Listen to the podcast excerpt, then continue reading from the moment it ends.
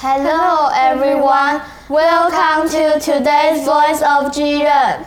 This is Polly. This is Eva. What are you doing, Eva? I'm busy with my computer homework. Oh, I'm hungry. Me too. Let's have a snack. Do you want a chocolate chip cookie? Mm, no thanks, I don't like cookies. What about some guai guai? Mm, that sounds good. You know, guai guai is not just a snack.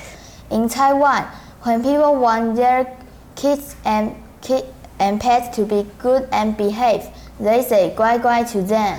Not only to their kids and pets, but also to their machines. You are right.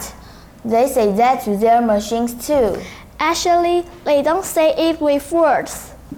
Peop- people put back of guai guai on their machines.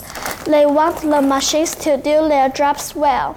Also, they don't want their machines to break down. Have you ever heard of the news? You mean the popular story about the history of this practice?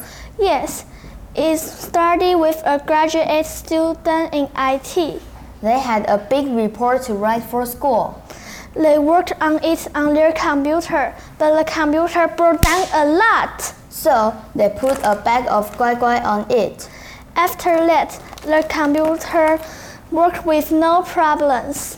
That's amazing! The story spread from one person to another.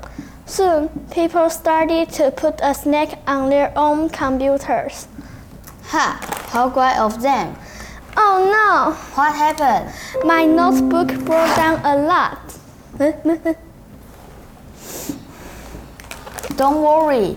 What you have to do now is quickly to put a bag of guai guai on your computers. Wow, unbelievable. It starts to work again. Thank you, Polly. Thank you, Guai Guai. Boys and girls, remember to put a bag of guai guai on your computers so that they can work with no problems. And don't forget to stay tuned to Thursday's Voice of Jiren. Bye bye.